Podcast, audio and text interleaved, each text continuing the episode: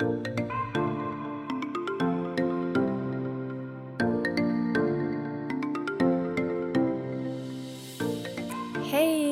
und herzlich willkommen bei Purely You, dein Podcast für mehr Balance von Körper und Seele. Ich bin Nina und ich freue mich riesig, dass du wieder einschaltest. Ich habe eine klitzekleine Ankündigung zu machen, bevor wir in das heutige Interview eintauchen mit der lieben Anna. Genau. Und zwar beginnt ja die Zeit des, der letzten Wochen des Jahres, beziehungsweise die Adventszeit steht ja schon wieder vor der Tür. Und wenn du letztes Jahr schon dabei warst, erinnerst du dich vielleicht noch an den Adventskalender, wo jeden Monat, jeden Tag eine neue Podcast-Folge für dich rausgekommen ist und zwar in Zusammenarbeit mit der Maria. Wir haben da einen ganz kunterbunten Mix für euch aufgenommen gehabt und auch dieses Jahr haben wir uns was überlegt. Es wird nicht mehr jeden Tag eine neue Podcast-Folge geben. Das würde den Rahmen etwas sprengen und war doch sehr viel aufwendiger, als man sich das so am Anfang gedacht hat, neben einem Teilzeitjob. Aber es wird Adventsfolgen für euch geben, jeden Sonntag, jeden Adventssonntag. Sei da also ganz gespannt. Mehr verrate ich jetzt noch nicht der erste Advent ist ja jetzt schon bald, also hör da unbedingt super gerne rein. Und ich freue mich drauf. Und jetzt kommen wir aber zum Interview mit der lieben Anna von Anna Jung Coaching. Auch eine Endo-Schwester. Und sie nimmt uns mit auf ihre Reise vom Kinderwunsch hin zur Endometriose-Diagnose, was sie danach alles so in ihrem Leben verändert hat, was sich durch die Diagnose in ihrem Leben verändert hat. Und ganz besonders am Ende, also ich ermutige dich wirklich bis zum Ende durchzuhalten, weil sie dann, weil wir am Ende wirklich offen auf das Thema Kinderwunsch und auch das Thema Kinderwunsch in ihrer Partnerschaft eingehen und ja, das ist ja jetzt nicht so ein Thema, worüber wir uns so gerne unterhalten oder worüber sich so öffentlich unterhalten wird. Deswegen, ja, wenn dich das gerade betrifft, dann das, sind das vielleicht ein paar Worte, die dich unterstützen auf deinem Weg, die dir vielleicht auch eine Perspektive geben oder auch einfach so diese Insight, wie jemand anderes das für sich so gerade löst. Und genau, wenn das Thema dich aber zu sehr persönlich betrifft, dass du darüber lieber keine anderen Erfahrungen hören möchtest, dann ist das auch okay. Dann kannst du einfach so gegen Minute 45, vielleicht auch ein bisschen später, ähm, ja, so um die 45 ähm, den Podcast ausmachen. Und dann freue ich mich einfach, wenn du am Sonntag wieder einschaltest. Und ja, bis dahin wünsche ich dir jetzt ganz, ganz viel Freude mit dem Interview. Hallo liebe Anna, ich freue mich total, dass du heute da bist. Möchtest du dich ganz kurz mal vorstellen? Hi, Nina, danke, dass ich da sein darf. Freue ich mich. Ähm, ja, ich bin Anna, ich bin 35 Jahre, wohne in Nürnberg und habe ähm, Anfang 2020 die Diagnose Endometriose bekommen. Ähm, nach da dann einem Jahr unerfüllten Kinderwunsch. Und ähm, ja, da hat so ein bisschen meine Reise angefangen ähm, zu mir selbst. Und ähm, ja, ich denke, da werde ich ja gleich noch ein bisschen ausführlicher darüber sprechen. Ähm, genau, und jetzt äh, hat es sogar Auswirkungen auf meine berufliche Situation. Ich habe meinen Job gekündigt und ähm, werde jetzt als Coach äh, auch mein Wissen weitergeben und möchte gerne da andere Frauen auch begleiten und unterstützen, auch da einen guten Weg für sich zu finden. Ja, voll spannend. Da hast du ja gleich mehrere Themen gedroppt, wo wir gleich mal reingehen können, ein bisschen weiter. Und aber ganz zu Anfang, du hast gesagt, Anfang 2020 hast du die Diagnose bekommen wegen einem unerfüllten Kinderwunsch. Wie war das? Was waren am Anfang, was hattest du da für Symptome oder wie bist du dahin gekommen, dass du die Diagnose bekommen hast? Ja, also von der Symptomseite, oder ich fange andersrum an. Ähm, natürlich war jetzt der ausschlaggebende Punkt erstmal die, der unerfüllte Kinderwunsch. Und dann klar, irgendwann geht man zu seiner Frauenärztin und will das halt mal abklären lassen, was da ist und ähm, macht sich da ja auch generell Gedanken, woran das liegen könnte. Und ich hatte da auch schon ein paar Sachen ausprobiert und eine Freundin hat mir sogar auch ähm, dann mal den Tipp gegeben, dass oder ja, die Idee gegeben, dass das äh, vielleicht auch Endometriose sein könnte, weil äh, sie auch wusste, dass ich ähm, auch relativ viele Schmerzen schon immer während meiner Periode als Jugendliche und so hatte.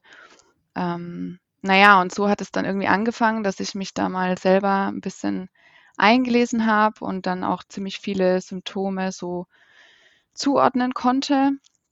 Also ich habe ja eigentlich schon seit ich, also weiß ich nicht, ob es vielleicht von Anfang an war, aber relativ früh, äh, wie ich meine erste Periode bekommen habe, hatte ich da auch Schmerzen, mir war übel, mir wurde schwindlig. Ähm, ich hatte, musste jedes Mal Schmerztabletten nehmen. Äh, und dann habe ich relativ lange die Pille genommen. Die wurde mir, glaube ich, schon mit 15 oder 14 wegen Akne verschrieben. Und dann war lange Jahre, war es nicht so schlimm. Also ich hatte schon auch Beschwerden, aber es war aushaltbar. Naja, und vor mittlerweile fünf Jahren habe ich die Pille dann abgesetzt. Aus verschiedenen Gründen. Und da wurde es dann wieder immer schlimmer mit den Schmerzen. Ähm, aber man hat es halt nicht so hinterfragt. Und dann hatte ich auch mehrere so andere Symptome, die mir dann klar geworden sind, so wie Schmerzen beim Stuhlgang, Schmerzen beim Sex. Aber da, ich habe das nie wirklich zugeordnet. Naja, und dann habe ich da halt ganz viel drüber gelesen, bin dann zu meiner Frauenärztin, habe äh, ihr auch meinen Verdacht dann gesagt und dann hat sie erstmal äh, ja, das total abgewiegelt, hat gar nicht weiter nachgefragt, warum ich das denke oder warum das sein könnte. Hat nur gemeint, ja, ähm, das ist normal, dass man da halt, also bis zu einem Jahr, dass es mit dem Kinderwunsch nicht klappt. Ähm, wir sollen es weiter versuchen und hat mir da irgendwelche Mittelchen und Folsäure und sowas aufgeschrieben, aber ja, hat halt sonst nichts gemacht. Da war ich drei Monate später nochmal da und äh, habe dann da selber auch noch mal ein bisschen verstärkt darauf hingewiesen. Und dann hat sie bei der Untersuchung tatsächlich äh, einen Herd ertasten können. Also ich glaube, das ist auch gar nicht so häufig. Vielleicht war es auch irgendwie mein Glück im Unglück, keine Ahnung, weil dann hat sie natürlich erstmal geguckt und meinte so, mm, okay, es könnte vielleicht doch Endometriose sein und hat mich dann ins ähm, Endometriosezentrum überwiesen. Ja, und dann haben die es bestätigt. Okay. Und dann hattest du die Diagnose und wie bist du dann aber vorgegangen? Du hast ja jetzt auch erzählt, dass du mittlerweile als Coach arbeitest. Mhm. Und wie war aber der Weg von, ja, du kommst aus dem Endometriosezentrum, das ja also ja sehr schulmedizinisch ist. Du hast mir vorhin auch erzählt, dass du auch zur Heilpraktikerin gehst. So, wie war der Weg von, also warst du, kanntest du vorher schon Heilpraktiker? Warst du vorher schon so ein bisschen allgemeinmedizinischer unterwegs oder Ja, das war ein bisschen falsch gesagt, aber egal. Du weißt, was ich meine. Ja, ich weiß, was du meinst. Also ja, so ganz unbekannt war es mir nicht. Ähm, meine Mama hat früher schon immer mit ähm, auch homöopathischen Mitteln ähm, uns versorgt und da war ich als Kind oder Jugendliche auch paar Mal beim Heilpraktiker, aber dann so als Erwachsene eigentlich nicht mehr. Ähm, ja, und ich bin auch erstmal den allgemeinmedizinischen Weg gegangen, sage ich jetzt mal, weil äh, es war eben, eben im Januar 2020, wo ich dann im ähm, Endozentrum war. Und dann haben die mir halt eine OP vorgeschlagen und haben gesagt, okay, wir prüfen, ob die Eileiter durchgängig sind und äh, würden dann auch gleich die Herde entfernen. Und dann habe ich die OP auch machen lassen. Also die Bauchspiegelung hatte ich dann im April. Und ja, das ist äh, gar nicht so leicht, finde ich manchmal zu erklären, weil es natürlich immer mehrere Sachen sind auf einmal, die dann so äh, ja, eine Rolle gespielt haben. Weil im Januar, muss ich sagen, wo ich diese Diagn also wo ich die Diagnosebestätigung dann bekommen habe, ähm, da war mein erster Gedanke eigentlich so: „Okay, gut eigentlich, dass ich jetzt was habe, wo woran man arbeiten kann, dass es jetzt mal vorangeht.“ So diese ewig äh, ewig lange Warterei, wo man nicht wusste, was los ist, war jetzt erst mal vorbei und das fand ich eigentlich gut. Und es war aber damals für mich so ich glaube, ich habe es gar nicht realisiert, was das sonst so für mich bedeutet, sondern es war eher so: „Okay, Diagnose, wir machen die OP, danach wäre ich schwanger.“ Das waren so, weiß ich nicht, die logischen Schritte in meinem Kopf. Ähm, und man muss dazu sagen, ich habe weil du auch gefragt hast, wie das so ein bisschen, äh, dazu dazu kam, wie ich jetzt Coach geworden bin. Das hat davor schon ein bisschen angefangen, dass ich ähm, meine berufliche Situation hinterfragt habe. Und jetzt muss ich nämlich gerade nochmal äh, nachrechnen. Wir haben jetzt 22, 2022. Es war nämlich nicht 2020, sondern es war 2021, wo ich äh, die Diagnose bekommen habe. okay. Also erst letztes Jahr, also so vor eineinhalb Jahren. Genau, weil davor Anfang 2020, sorry, bin ich echt durcheinander gekommen. Da hat so ein bisschen das angefangen, dass ich hinterfragt habe, ob das so das, das Richtige ist, mein Beruf, mein Job, äh, weil ich dann nämlich in Tansania vier Wochen ähm, Volunteering gemacht habe. Ich habe Englisch unterrichtet und da hat meine Reise so ein bisschen angefangen, dass ich allgemein mein Leben so ein bisschen hinterfragt habe, auch so, ja, was sind meine Werte, was will ich eigentlich? Naja, und dann kam das mit der Diagnose noch dazu. Das war dann eigentlich ein Jahr später. Ähm, und ich hatte mich davor dann schon für eine Coaching-Ausbildung entschieden und die hat fast zeitgleich, also das ist eigentlich richtig krass, ähm, Zufälle gibt es ja nicht, also ich glaube nicht an Zufälle, ähm, hat die angefangen mit der OP. Also zwei Wochen vor der OP hat diese Coaching-Ausbildung angefangen was mein Glück war, weil wir uns am Anfang nur mit unseren eigenen Themen beschäftigt haben. Und jetzt schließt sich wieder der Kreis ähm, zu dem, was ich gerade gesagt habe, dass ich eigentlich äh, das nicht so realisiert hatte, wie ich äh, die Diagnose bekommen habe. Ähm, und zwar fing das an, dass ich zwei Wochen vor der OP, ich habe es vorher niemandem erzählt, dann zwei Wochen vorher musste ich es ja irgendwie mal auf der Arbeit sagen, dass ich eine OP habe, dass ich danach wahrscheinlich auch ausfallen werde. Und da habe ich es auch meinen Eltern gesagt. Und dann ist irgendwie alles zusammengebrochen. ähm, also dann bin ich echt in ein krass tiefes Loch gefallen. Ähm, war, also da kamen sehr, sehr, sehr viele Gefühle hoch. Wut darüber, dass es so lange gedauert hat, bis es festgestellt wurde, weil ich, weil mir dann halt auch klar wurde, was das die letzten Jahre so bedeutet hat, wie, also wie, ja, wie soll ich sagen, wie normal sich das angefühlt hat, diese Schmerzen zu haben und gar nicht zu hinterfragen, da, ob das überhaupt normal ist, ne? weil man kennt ja nur seinen eigenen Körper. Das war für mich ziemlich krass, also dass das so, also irgendwie Wut auf mich selbst, aber auch Wut so auf die Gesellschaft, dass dieses Thema, diese Krankheit halt so unbekannt ist und dass ich da vorher mir noch nie irgendwie Gedanken drüber gemacht habe oder mich keiner aufmerksam gemacht hat darauf. Ähm, dann natürlich Angst vor der OP, dann kamen da ganz viele Ängste hoch. Ähm, es war auch meine erste OP. Also ich war da relativ, ja, ähm, unerfahren und naja, da hat es dann angefangen, dass ich wirklich, ich bin da irgendwie nicht mehr rausgekommen. Ich habe nur noch geheult und ähm, mir ging es ziemlich schlecht. Und deswegen habe ich gesagt, dass es gut war, dass diese Ausbildung da auch, also es war wirklich, glaube ich, eine Woche versetzt oder so. Ähm, weil dann habe ich durch diese Ausbildung auch, wie gesagt, wir haben die ersten drei Monate nur unsere Themen bearbeitet, habe ich diese ganzen Dinge, die mich beschäftigt haben, diese ganzen Ängste und Gefühle auch irgendwie nach und nach mal ein bisschen verarbeitet. Ja, ich hoffe, das beantwortet deine Frage.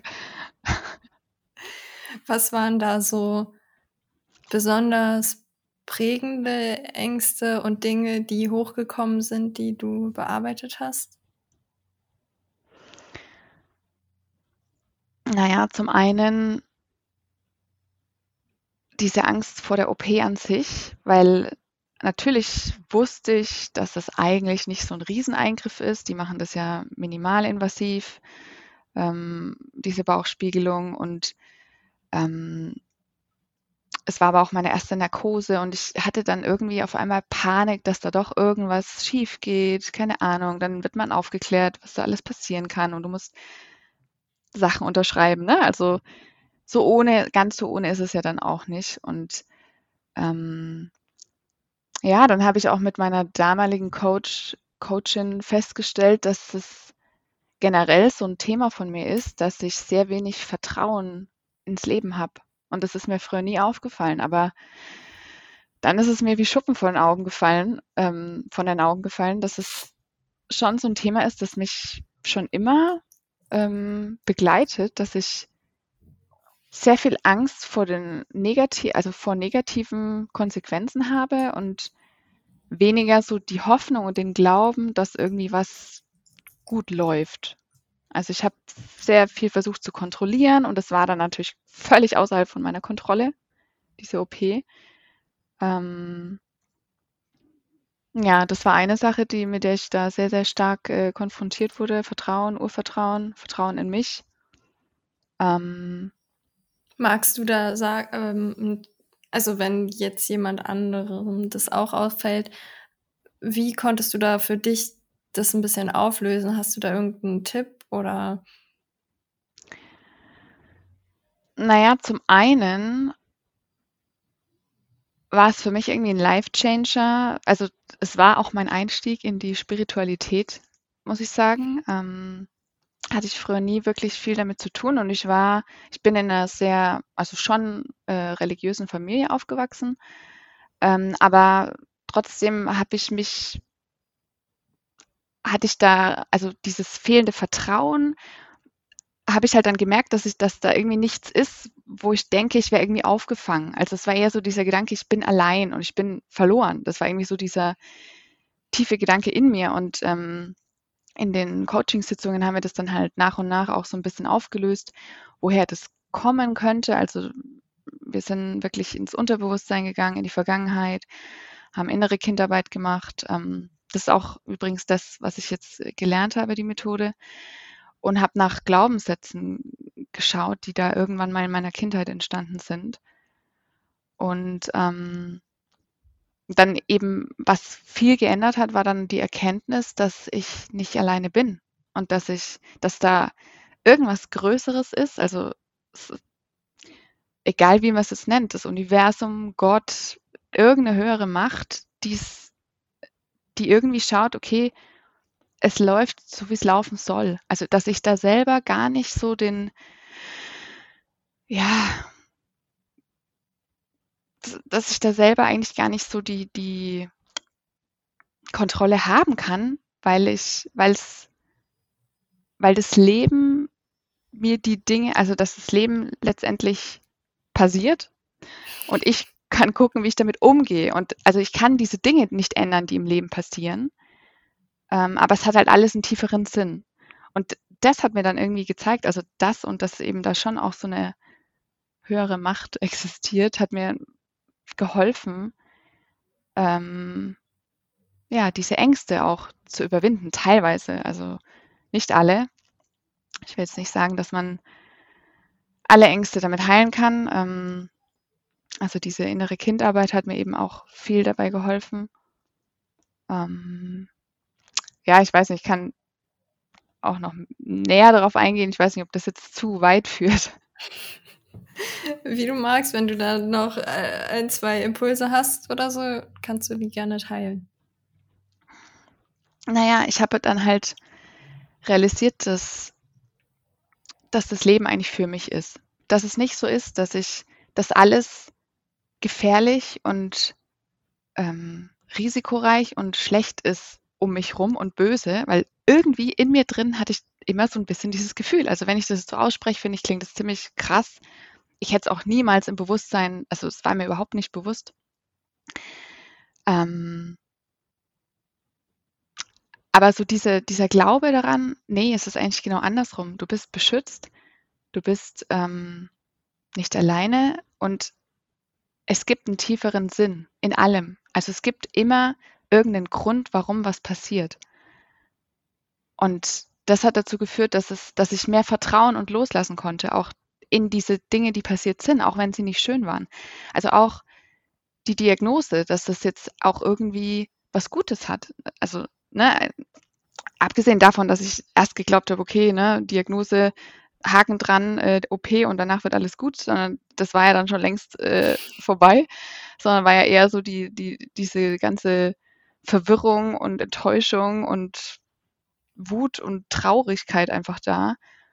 Aber das hat mir echt so ein Stück weit geholfen, auch zu verstehen, okay, es hat alles irgendwie einen Sinn.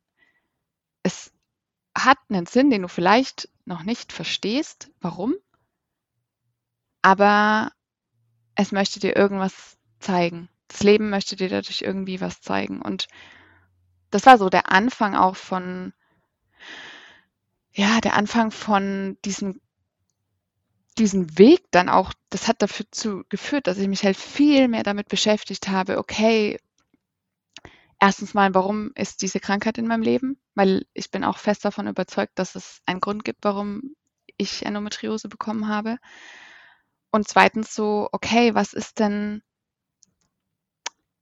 bin ich glücklich? Also so diese Frage, bin ich wirklich glücklich mit dem Leben, das ich führe? Erfüllt mich das? Bin ich zufrieden? Und da habe ich dann in vielen Dingen festgestellt, ähm, nee.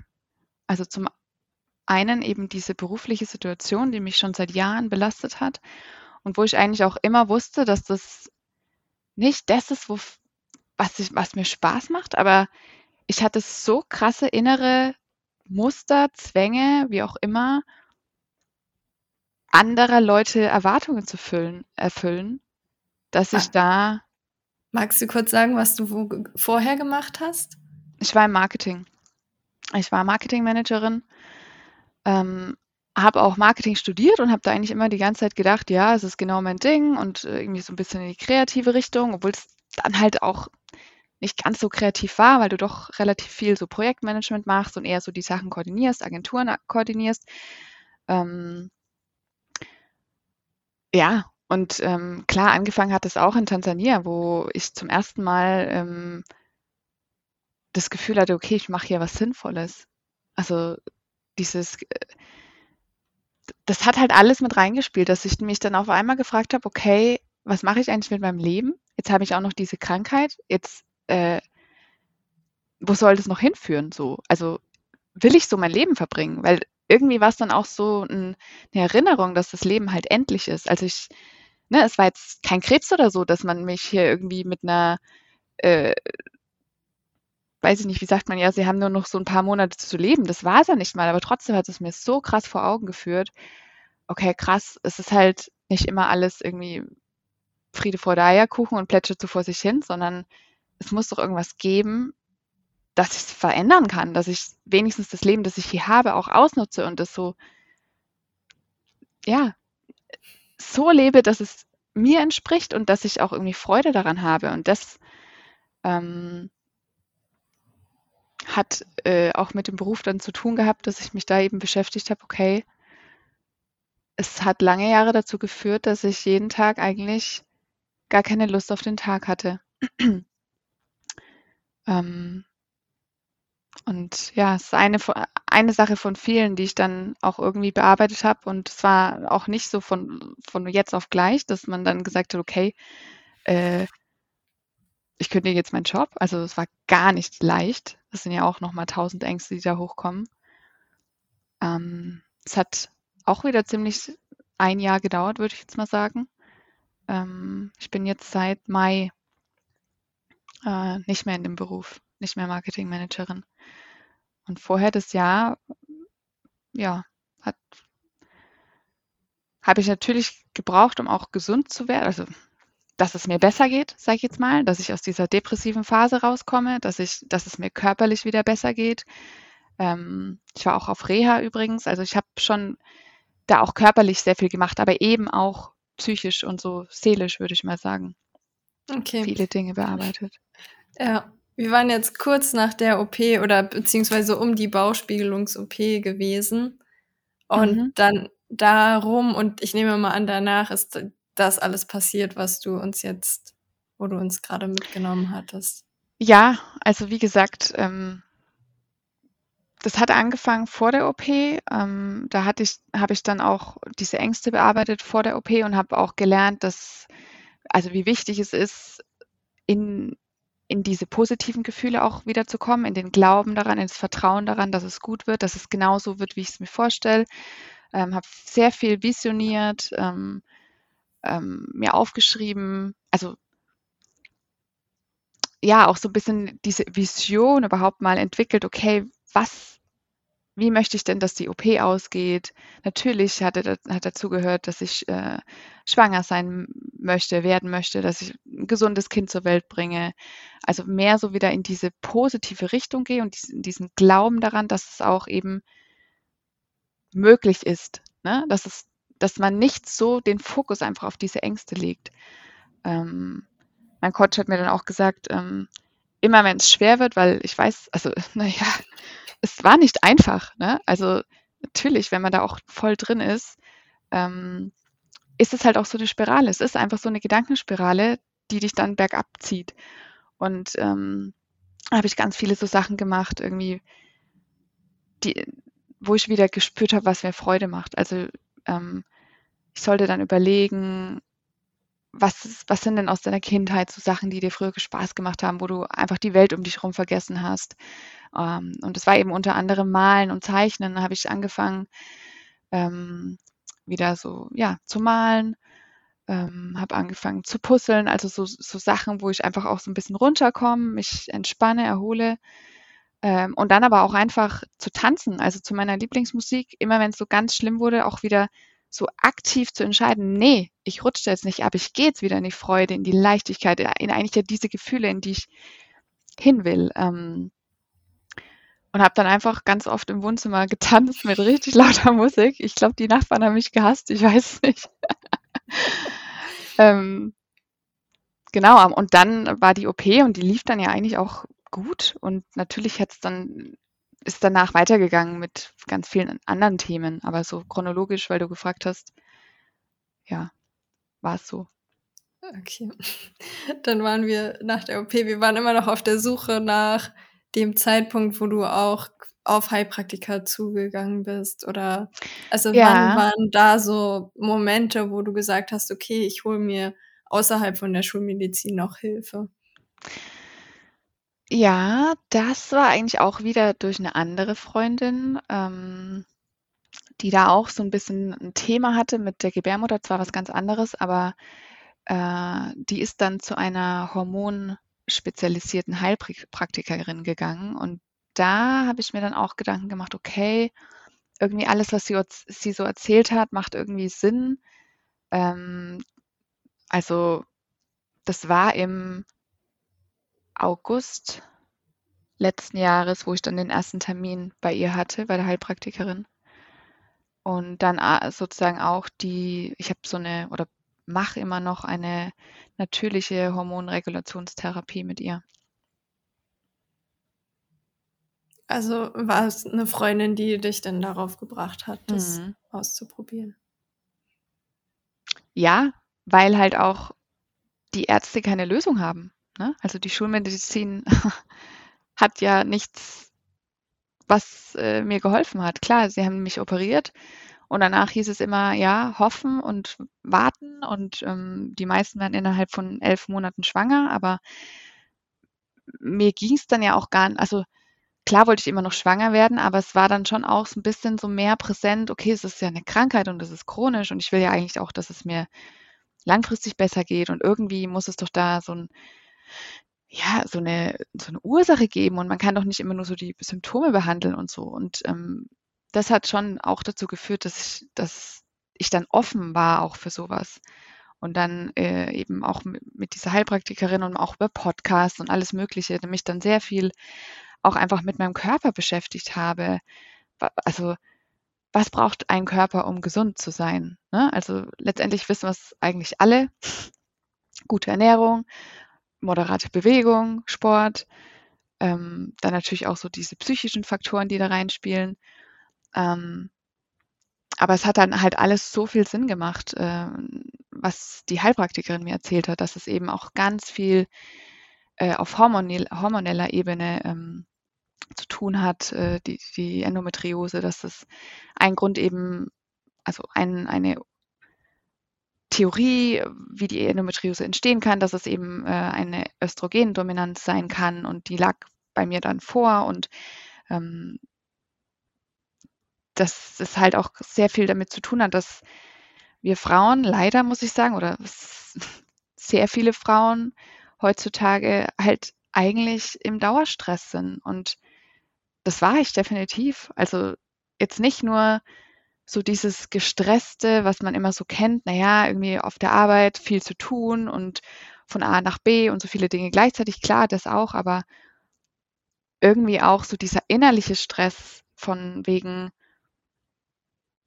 da da kommen wir wieder so 'n bisschen auf auf diese psychische Ebene. Was wie laufe ich denn so den ganzen Tag durch die Welt? Also, da ist mir aufgefallen, dass ich es passt auch wieder so zu dieser zu dem Ängstlichen, dass ich ähm dass ich immer versucht habe, mich anzupassen und nicht abgelehnt zu werden. Also, da war so 'n ganz tiefer Glaubenssatz in mir drin, dass ich nicht gut genug bin und dass ich nicht so sein darf, wie ich bin. Also, man versteht also, ich verstehe immer noch nicht so ganz, wie wie sich dieser Glaubenssatz gebildet hat, weil ja, also, es es war 'n krasses war schon 'n krasses Gefühl, wie das dann mal so hochkam und ich das realisiert habe. Und dass das natürlich auch Dauerstress ist, wenn du dann jede Sekunde deines Lebens eigentlich so danach lebst, dass du nirgendwo aneckst, dass du immer deine Fühler ausgefahren hast, deine Antennen und guckst, ähm „Okay, was denkt jetzt der andere über mich? Ist das in Ordnung, wenn ich das so sage? Ist es jetzt in Ordnung, wenn ich meine für meine Bedürfnisse einstehe?“ Das habe ich eigentlich nie gemacht, weil ich immer nur versucht habe, so die die anderen so zu befriedigen und happy zu machen.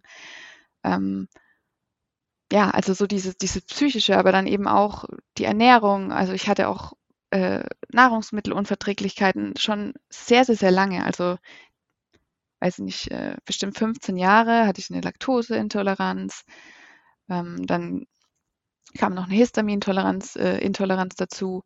Und dass diese ganzen Dinge irgendwie auch zeigen, dass mein Körper halt die ganze Zeit unter Stress steht, dass ich dass er die ganze Zeit beschäftigt ist, irgendwelche Baustellen zu lösen, also, auch mit meiner Verdauung. Das war wirklich seit Jahren ich meine, jetzt verstehe ich auch, ne, ähm, wenn man Endometriose am Darm hat, was bei mir jetzt der Fall ist, dann hat das natürlich äh, Auswirkungen auf die Verdauung. Aber dass dass dieser Darm halt auch so wichtig ist für unsere Gesundheit allgemein und dass alles irgendwie zusammenhängt und dass das halt auch irgendwie so 'n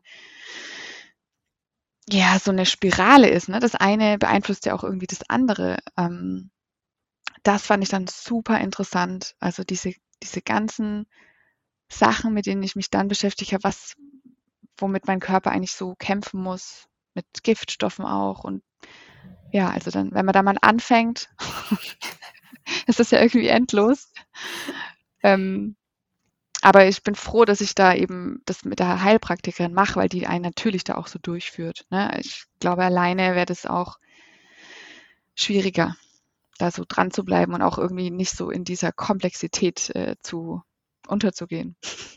Ja, ja, ich glaube auch, vor allem, weil, wie du gesagt hast, es sind so viele Themen und ich finde auch, wenn man so Podcasts hört oder andere, die von ihren Geschichten erzählen, denn ich meine, wir erzählen halt immer Zusammenfassungen von, das ist die letzten zwei Jahre passiert oder das ist die letzten drei oder fünf Jahre passiert und ich meine, am Ende fängt es halt ganz, ganz klein an mit, äh, ich ändere vielleicht eine Sache in meiner Ernährung und dann kommt halt das nächste dazu, aber vielleicht erst zwei Monate später. Und auf dem Weg mhm. fällt einem das auch gar nicht so auf, dass das jetzt so viel, dass ich jetzt mich so viel verändern muss oder so viel in meinem Leben ändern muss. Nur wenn man dann erzählt, dann kommt es für einen Außenstehenden so rüber, so Gott, ich stellt ihr ganzes Leben ja. auf den Kopf, das muss ja, ich jetzt auch sofort machen, damit es mir besser geht oder so. Aber nein, so ist es ja nicht. Es geht ja nur darum, da äh, sich dann auch gegebenenfalls halt Hilfe zu holen, ich merke das ja auch bei mir. Ich hole mir auch immer wieder Leute oder gehe immer wieder zurück zu meinen Heilpraktikern, auf, auch auf meinem Weg, weil es so wichtig ist, da dann auch mal wieder den Fokus drauf zu legen und dann wieder zurückzugehen und dann aufzuräumen. Ja. Ja, und es ist auch gut, dass du sagst. Also ich, das stimmt. Ähm, wenn man das so hört, dann ist es wahrscheinlich sehr überwältigend und viel auf einmal. Und das ist es für mich auch oft immer noch. Also es ist definitiv ein Prozess. Ähm, wichtig dabei ist, sich immer wieder halt diesen, dieses, diese Vision dahinter, dein Warum in Erinnerung zu rufen und auch anzuerkennen, dass auch so zu akzeptieren, dass es so ist, wie es ist und dass der Körper eben auch Zeit braucht und auch meine Psyche, also das ist ja völlig normal, dass man nicht von heute auf morgen sein Leben umstellen kann. Das kann niemand. Also ich würde es nicht empfehlen. Vielleicht können es manche, aber dann glaube ich, nach vier Wochen bricht auch alles zusammen, weil du so unter Stress bist. Das ist ja dann auch wieder Stress. Weil du bist irgendwie ein Gewohnheitstier. Und das passiert halt auch nach und nach erst, dass du deine Gewohnheiten umstellst, ob es jetzt mit Ernährung, mit Bewegung, mit ja auch ähm, Entspannungsmaßnahmen, Meditation, also auch so mit diesem sich selbst beschäftigen. Ne? Es, es, sind ja wirklich relativ viele Dinge, die ich angegangen bin, aber es war definitiv nicht auf einmal. Also wie gesagt, das dauert bis heute an und dauert ja jetzt auch schon über ein Jahr. Und auch für mich ist es manchmal nicht so leicht, sich mir in Erinnerung zu rufen, dass es halt einfach so ist und dass ich es akzeptieren muss und darf, dass es seine Zeit braucht und dass es auch vollkommen okay ist, dass es Höhen und Tiefen gibt. Ähm, und wichtig ist aber vielleicht auch noch zu sagen, meine Heilpraktikerin bringt mich dann auch manchmal wieder ein bisschen runter und sagt halt, der Körper heilt halt auch in Wellen. Manchmal geht es dir besser, manchmal geht es dir schlechter, weil er dann wieder mehr entgiftet, dann hast du vielleicht wieder mehr Nebenwirkungen. Und ähm, das ist manchmal nicht so einfach, natürlich. Aber trotzdem habe ich immer so mein großes Warum vor Augen und das hat eben auch mit dieser Vision zu tun. Also es ist, ich bin froh, dass ich das gelernt habe, weil ich das früher nie hatte. Ähm, so diese, sich immer wieder, also ich mache es jetzt mittlerweile jeden Morgen, mir meine Vision ins Gedächtnis zu rufen. Was möchte ich vom Leben? Wie will ich sein? Wie will ich zu mir selber sein? Wie, wie, wie möchte ich mein Leben verbringen? Das hat, also, ne, das hat nicht jetzt nur mit der Krankheit zu tun, dass ich schwanger werden möchte, dass ich eine Familie haben möchte. Es hat eigentlich mit allen Lebensbereichen zu tun, dass ich beruflich glücklich und erfolgreich äh, sein möchte, dass ich gesund sein möchte. Ja, das stelle ich mir jeden Morgen vor. Wie stellst du dir vor, also wie stellst du dir dich vor, wenn du gesund bist? ja, es ist manchmal gar nicht so einfach, weil man halt so dran gewöhnt ist. Also wenn, wenn ich mir natürlich dann in der Zukunft irgendwie vorstelle, wie ich, ähm, ja, mein, manchmal stelle ich mir meinen Körper vor, dass er halt in meinem Unterleib einfach heil ist und dass alles so, so ist, wie es sein soll, ohne Herde. Aber natürlich ist es dann, also ohne Endometrioseherde, aber da muss man ein bisschen aufpassen, weil sobald du dann ja natürlich wieder dir, also da hast du ja schon diesen Gedanken im Kopf, okay, das sind ja irgendwo Herde.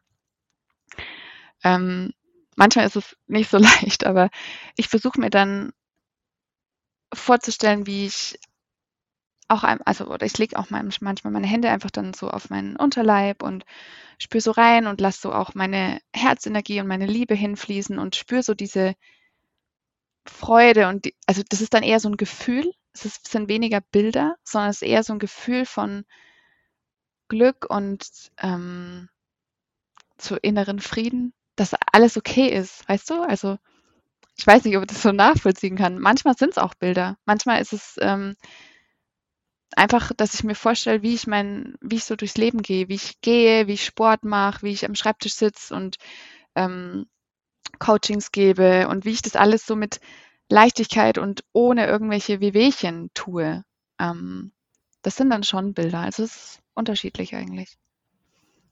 Ja, und ich glaube auch da darf jeder auch für sich seine eigenen Visionen finden, weil für den einen sind es halt Gefühle, für den anderen sind es Bilder. Der eine baut sich ein Vision Board, der andere, ja, dem reichen die Gefühle und auch da so quasi.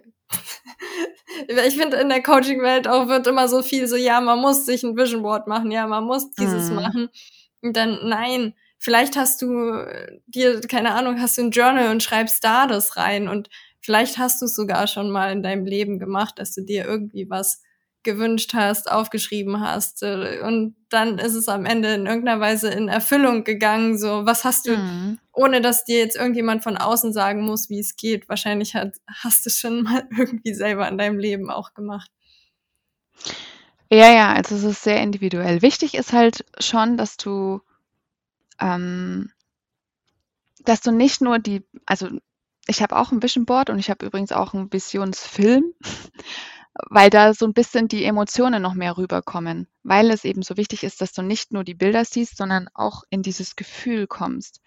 Wie will ich mich denn fühlen? Und das ist gar nicht so abhängig von den Bildern eigentlich oder von den Zielen oder Visionen, die man hat, sondern mal in sich reinzuspüren, okay, was ist mir denn wichtig? Ähm, ist es die Leichtigkeit? Ist es die Freude? Ist es die Gelassenheit? Ist es der innere Frieden? Also ist es die Liebe, auch so die Liebe zu mir selbst, ähm, da, dass man diese Gefühle immer wieder so in sich hochholt und ähm, das ist eben wichtig, dass man nicht nur die Bilder sieht oder die Sätze aufschreibt, weil es wird ja auch so viel, ähm, weil du gerade sagst, was da halt so empfohlen wird, auch viel mit Affirmationen gearbeitet. Ich arbeite auch mit Affirmationen, dass ich mir zum Beispiel morgens im Spiegel ähm, bestimmte Sätze sage, die ich für mich festgestellt habe, dass sie mir helfen oder die auch ähm, zu meiner Vision passen. Also zum Beispiel, ich bin gesund oder ich liebe und akzeptiere mich so, wie ich bin.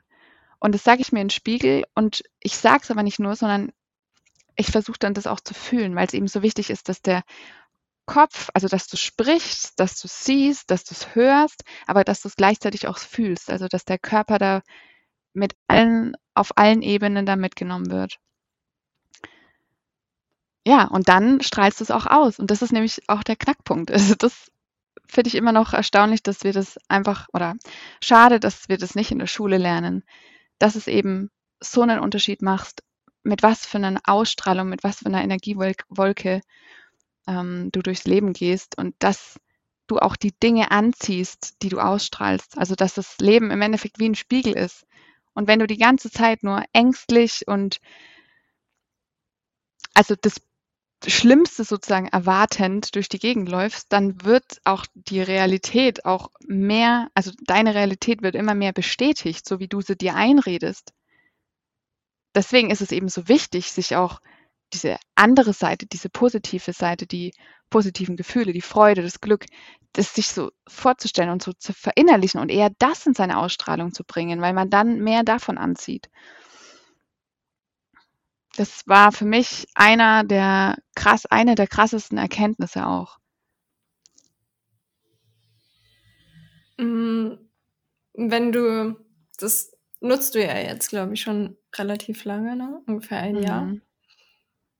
Was, wie sieht denn da, also wie geht's dir denn aktuell körperlich?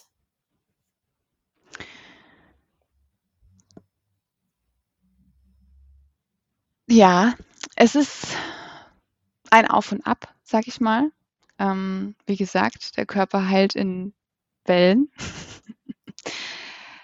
Und du bist auch, also ich meine, dann kommt auch noch dazu, ich meine, deine Diagnose ist jetzt ein Jahr her, also oder eineinhalb Jahre, aber das ist auch noch ganz, also sehr, sehr weit am Anfang von der ganzen ja. Reise. So, das, genau. Also es geht jetzt nicht darum, dass du jetzt sagst, mir geht's super, alles toll, nee. sondern wie, wie geht's der Anna wirklich? Ja, und so sehe ich das auch, dass es halt eine Reise ist und ein Prozess ist, ne? Ähm, also ich muss sagen, ich habe zwischendurch schon immer mal wieder Monate, wo ich sehr starke Schmerzen habe während der Periode. So bis Weihnachten würde ich sagen, war es eigentlich komplett weg. Ähm, aber mittlerweile bin ich da ja auch ein bisschen feinfühliger geworden und weiß halt auch, dass es eben sehr viel drauf ankommt, ja, wie du den Monat oder die bei mir sind es wirklich eigentlich meistens so zwei oder drei Monate vorher, wie du da in deinem Zyklus ähm, warst, ob du viel Stress hattest. Ähm, äh, da hatte ich zum Beispiel einmal Corona. Ähm, dann wurde ich im Urlaub von so einem Giftfisch äh, gestochen im Wasser. Also mir sind da halt auch irgendwie so komische Sachen passiert, wo ich auch irgendwie verstehe, dass es einen Einfluss auf meinen Körper hat und dass er da ja, also wir Frauen entgiften ja auch durch unsere Periode, dass es allein dadurch irgendwie schon fast normal ist, dass, dass die Blutung dann irgendwie stärker ist und ähm, da vielleicht mehr Kontraktionen, mehr Schmerzen irgendwie vorkommen. Ähm, und deswegen ist es, finde find ich, manchmal gar nicht so leicht zu beantworten, ja, geht es jetzt besser, schlechter, weil es halt so komplex auch ist. Das versuche ich auch immer so zu sagen. Also man kann nicht jetzt irgendwie allein nur mit positivem Denken oder positivem Fühlen irgendwie da direkt was verändern. Ähm, es sind halt ganz, ganz viele Faktoren, die da mit reinspielen. Und ähm, das mit meiner Ernährungsumstellung mache ich auch schon relativ lange. Obwohl ich da auch sagen muss, da gibt es halt auch Zeiten, in denen es mir leichter fällt und in denen es mir schwerer fällt. Im Urlaub zum Beispiel ähm, habe ich halt nicht komplett auf Zucker verzichtet. Ne? Und da habe ich schon auch gemerkt, dass es mir danach wieder schlechter ging. Ähm, aber irgendwie muss man da auch, finde ich, so einen Mittelweg finden zwischen trotzdem ja das Leben genießen und sich jetzt nicht alles verbieten und im Urlaub dann vielleicht ja doch mal irgendwie ein Eis essen oder irgendwie die Spezialität, die es da halt gibt, um die, um diese Erfahrung halt auch mitzunehmen und nicht die ganze Zeit äh, sich sozusagen zurückzuhalten und dadurch eigentlich auch wieder mehr psychischen Stress äh, zu generieren, indem du dir nichts mehr erlaubst. Ne, darum geht es ja auch.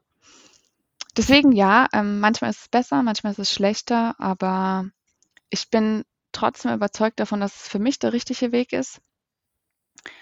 Ähm, und ja, dass es da auch noch die ein oder andere Baustelle gibt, definitiv, dass es äh, da auch noch weitergehen darf und dass, dass es da auch noch ein bisschen Zeit braucht. Ähm, aber es fühlt sich immer noch richtig an. Ja, ich glaube auch, dieses wirklich sich zu erlauben, dass das ein Weg ist und eine Reise. Und ich weiß nicht, wenn ich immer an mich denke, so wo irgendwie so nach ein, zwei Jahren dachte ich so, ja, ich habe ich hab jetzt alles verstanden und jetzt weiß ich, wie es läuft. Und irgendwie dann denkt man nach fünf Jahren so, ja, okay. Das, es ist halt, ich glaube, auch nicht zu vergessen, dass es einfach das Leben ist, was, wie du sagst, also wie, genau. wie der Körper ist, also wie Heilung kommt in Wellen, auch ist auch das Leben in Wellen und mal haben wir mehr Stress, ja. mal haben wir weniger, mal leben wir voll das aus, wofür wir hier sind und mal weniger und da dann auch mit uns Frieden zu finden auf unserem Weg. Ja. Und das hat auch wieder mit Vertrauen zu tun. Ne? Also dieses, dieses, also mit Vertrauen und Akzeptanz, dass es ist, wie es ist und dass es okay ist, so wie es ist. Auch wenn es in dem Moment vielleicht irgendwie wehtut oder man das Ego einem die ganze Zeit sagt, so soll es aber doch nicht sein, du willst, sollst doch jetzt gesund sein, du machst das jetzt schon seit einem Jahr. Natürlich habe ich diese Gedanken auch.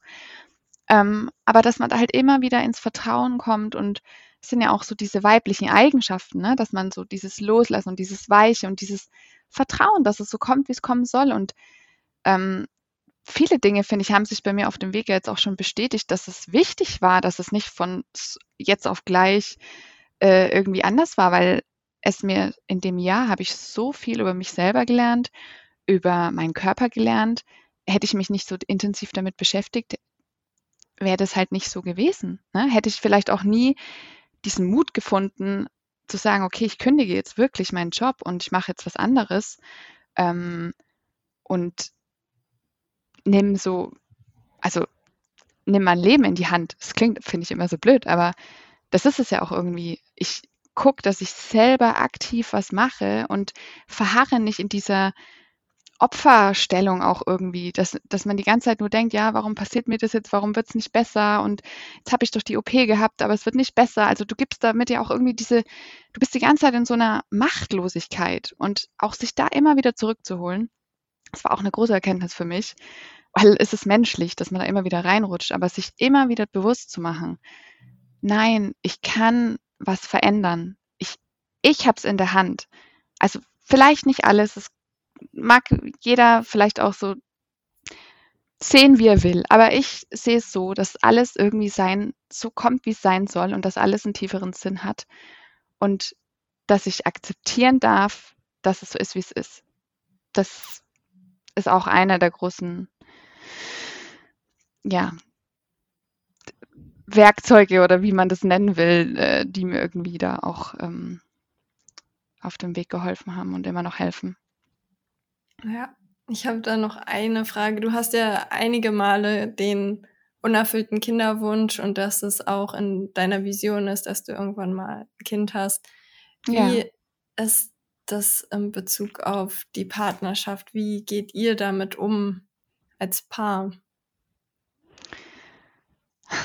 ja, ähm. Oder ist es ein eigener Podcast für sich? Wahrscheinlich.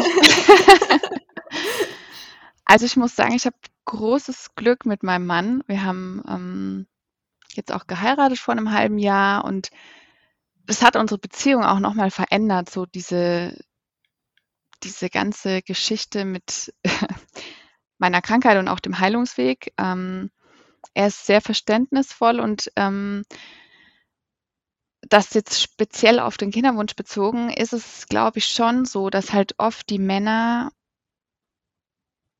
vielleicht nicht so ganz nachvollziehen können, was da in uns Frauen manchmal vorgeht. Ähm, also er war schon immer relativ optimistisch gestimmt, ist er, aber er ist auch von der Persönlichkeit her einfach so. Also er hat dieses Urvertrauen komplett. Ich kann noch viel von ihm lernen in dem äh, Punkt. Ähm, aber er war trotzdem immer verständnisvoll und ist er auch jetzt noch. Und ähm, wie gehen wir jetzt damit um? Also grundsätzlich, das habe ich ja noch gar nicht erzählt, ist es jetzt auch so, dass ich das loslassen konnte, diesen dringenden, unbedingten Wunsch, dass es jetzt unbedingt jetzt klappen muss, was, weil ich das will, weil mein Ego mir einredet, jetzt möchte ich eine Familie haben, sondern es ist eher entspannter geworden. Also ich möchte immer noch eine Familie haben, ich möchte immer noch äh, schwanger werden, aber es ist nicht mehr so dieses Verbissene, weißt du? Ähm, und auch nicht mehr so dieses, also es war schon jetzt auch lange Zeit vorher so, dass man halt von Monat oder von Zyklus zu Zyklus gelebt hat und dann immer diese Hoffnung und dann wieder die Enttäuschung, wenn es nicht geklappt hat und jedes Mal so dieses Hinterfragen, ja, warum und was hast du falsch gemacht und so. Also das ist jetzt auch durch das Coaching hat sich das krass verändert, dass ich viel mehr so in so eine Leichtigkeit und Vertrauen gekommen bin, dass es okay ist, dass es jetzt noch nicht so ist und dass es irgendeinen Grund haben wird und dass es falsch wäre, mein ganzes Lebensglück danach auszurichten, ob ich jetzt schwanger werde oder nicht und ob ich in zwei Monaten schwanger werde oder nicht, ähm, sondern ich habe das tiefe Vertrauen, dass es irgendwann passieren wird und zwar halt dann zum richtigen Zeitpunkt. Ähm, und so leben wir das auch in der Partnerschaft eigentlich im Moment. Also wie gesagt, ähm, Meinem Mann fiel das vorher ja auch nicht so schwer. Und äh, es ist aber einfach leichter und lockerer insgesamt geworden. Vor allem für mich. Ja, danke schön auch, dass du uns da so ja, mit reingenommen hast in dieses Thema. Ja, also ich finde es auch wichtig äh, und es ist mir auch irgendwie ein Anliegen, darüber zu sprechen, weil ich weiß ja, wie es ist, wenn nicht darüber gesprochen wird. Und es ist leider ja immer noch irgendwie so ein Tabuthema in unserer Gesellschaft. Also dieses Thema unerfüllter Kinderwunsch. Wie gesagt, ich habe da eigentlich mit kaum jemandem klar, mit irgendwie meinen zwei besten Freundinnen oder so. Aber dass man das irgendwie auf der Arbeit sagen würde oder irgendwie so der Familie erzählen würde, das, da, da war ich wirklich weit davon entfernt. Und ich glaube, es geht vielen so, weil das so ein, schon auch ein intimes Thema ist. Und ja auch irgendwie so ein schambehaftetes Thema, weil man die ganze Zeit ja irgendwie sich auch ein bisschen die Schuld gibt. So, ja, warum klappt es bei allen, aber bei mir nicht? Ähm, und ich finde es eben so wichtig, das aufzubrechen und zu sagen, nee, es ist ein ganz normales Thema, das sehr, sehr viele Menschen, Frauen wie Männer, äh, betrifft und halt auch, muss ich sagen, in einem gewissen Alter. Meistens, also ich bin halt jetzt auch in, in dem Alter, wo seit fünf Jahren um mich rum alle meine Freundinnen jetzt nach und nach äh, Kinder bekommen haben. Da wirst du natürlich auch viel mehr damit konfrontiert. Äh, es macht es nicht unbedingt leichter. Ähm, und dann aber da halt auch nicht zu schweigen und immer so diese tiefe Traurigkeit und Enttäuschung und dieses Vorspielen ja auch immer die ganze Zeit aufrechtzuerhalten, weil, äh, also ich, mit Vorspielen meine ich, dass du halt nie deine Wahrheit sp sprichst, weil du ja niemanden erzählen möchtest, dass du eigentlich auch den Wunsch hast, den Kinderwunsch. Ähm, und ich möchte wirklich, dass es ein, einfach ein selbstverständlicheres Thema wird, über das man sprechen kann, worüber, ja, wo sich niemand irgendwie schlecht vorkommen soll oder da irgendwie Schuldgefühle hat, sondern dass es einfach klar ist, dass es ähm, viele Faktoren damit reinspielen.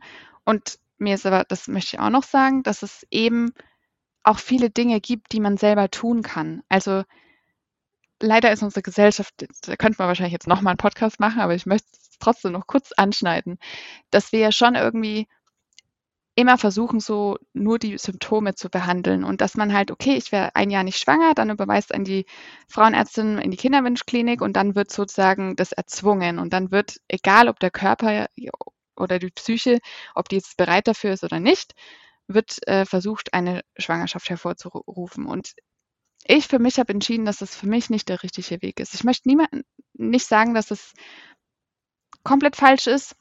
Ich möchte nur sagen, dass halt, wenn man, je mehr man darüber spricht, das ist ja genauso wie mit der Endometriose, je mehr das irgendwie Thema in der Gesellschaft wird, desto mehr ähm, Möglichkeiten auch der Behandlungen werden, hört man vielleicht mal irgendwie von der einen oder von der anderen, wenn die halt mal erzählt, ich geht es so oder so an.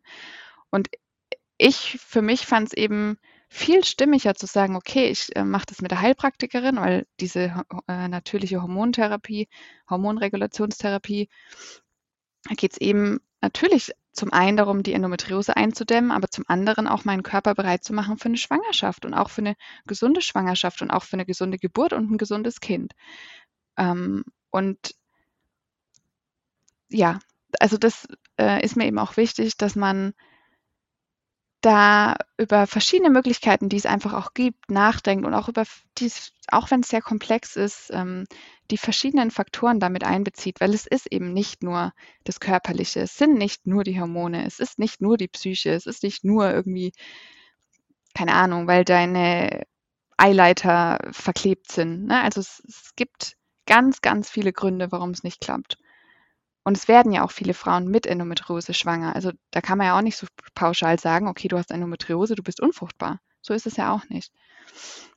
Und da finde ich es eben wichtig, dass da jeder so ihren eigenen Weg findet und aber auch ja sich informiert und ähm, überhaupt mal in Betracht zieht, dass es da vielleicht auch andere Wege gibt, als uns so die Schulmedizin oft äh, vorgibt. Ja, besser hätte ich das nicht zusammenfassen können. Nein. Also, ich stimme äh, in jedem Punkt, den du gerade gesagt hast, 100% zu. Weil ich meine, wenn unser Hormonsystem halt gerade nicht richtig funktioniert, dann sagt das ja auch was darüber aus, weil ohne ein funktionierendes Hormonsystem funktioniert halt auch keine Schwangerschaft. Und für mich war das auch ja. immer so, dieses, wenn ich gesund bin oder ich bin dann gesund, wenn mein Körper quasi so weit ist, auch wieder eine Schwangerschaft empfangen zu können. Ja. So, auch das sich so im Kopf behalten. Genau. Absolut, aber dazu gehört ja auch, dass man überhaupt mal so ein bisschen über diese Grundfunktionsweisen des Körpers Bescheid weiß, ne? Also, früher habe ich mir da auch nie Gedanken gemacht, aber es lohnt sich da auch ein bisschen sich damit zu beschäftigen, was da halt auch für Einflüsse mit reinspielen und ja, wie man halt auch die Hormone so ein bisschen beeinflussen kann, eben durch Ernährung, durch äh, verschiedene Maßnahmen, durch Entgiftung. Äh, also ja, das alles, eigentlich ja alles, was du erzählt hast. Ich meine, von Meditation ja, bis genau. Yoga, einfach ja. alles, alles beeinflusst unsere Hormone, unser Kommunikationssystem im Körper. Auch wie wir mit anderen kommunizieren, wie wir mit uns selber kommunizieren. Das ist ja auch, auch noch ein wichtiger Punkt, ja. Ja. Einfach oh. so diese ganzheitliche Sicht. Das finde ich schon wichtig. Ja. Ja, dann vielen, vielen Dank für das, für deine Zeit, für das Interview. Möchtest du noch kurz mit unseren Zuhörern teilen, wo sie dich finden, wo sie mehr über dich erfahren? Gerne. Ähm, ich äh, bin auf Instagram zu erreichen äh, unter anna.jung.coaching. Ähm, und bald wird auch meine Website online gehen. Da bin ich nämlich gerade ganz fleißig am Arbeiten. Ähm, ja, das sind jetzt mal so die zwei Anlaufstellen. Okay, dann packe ich das in die Show Notes. Und wenn du magst, darfst du noch eine Sache zum Abschluss sagen, bevor wir uns verabschieden was du ja, den Zuhörern noch so mitgeben willst oder auch sagen, oh, nö, das war alles. ja, also vielleicht nochmal zum Abschied, äh, zum Abschluss. Ähm, was ich wichtig finde, ist so, und das habe ich vorhin schon mal ein bisschen angerissen, dass man halt, also ich möchte Hoffnung geben den Frauen da draußen, dass es viele Dinge gibt, die man selber auch angehen kann. Und ich finde, man, ja, gerade halt bei einer unheilbaren Krankheit, da schwingt halt auch immer so diese Hoffnungslosigkeit mit. Und ähm, die Ärzte sind da, finde ich, oft keine große Hilfe, weil sie halt auch einfach keine Lösung haben oder keine, finde ich, äh, naja, also sie können es ja nicht heilen. Ne? Also sage ich jetzt mal, sie haben keine Lösung. Und ich möchte einfach auch Mut und Hoffnung machen, dass es trotzdem viele Dinge gibt, die man eben selber angehen kann und ähm, vielleicht nicht alles auf einmal. Man sollte sich auch nicht, also es ist wichtig, sich nicht zu überfordern, aber dass man halt dran bleibt und auch so diesen tiefen Glauben und dieses Vertrauen irgendwie entwickelt, dass es gut wird, dass es einfach, ja, dass es irgendwann okay sein wird und ja, das ist so das, was ich noch mitgeben möchte. Einfach Mut und äh, ja, Hoffnung und den Glauben so an sich und auch, dass, ja, dass das Universum und das Leben für einen ist und nicht gegen einen. Dankeschön, das waren doch die perfekten Abschlussworte. Dann bis bald. Tschüss. Vielen Dank, Nina. Ciao, mach's gut.